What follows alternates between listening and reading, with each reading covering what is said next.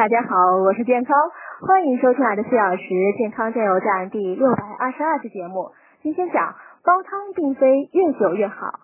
不少人认为煲汤时间越长，汤里的营养就越多。其实呢，食物过多的在高温下炖煮，时间越长，损失的营养就越多。食物中的营养呢，一般是碳水化合物、脂肪、蛋白质、维生素和微量元素等。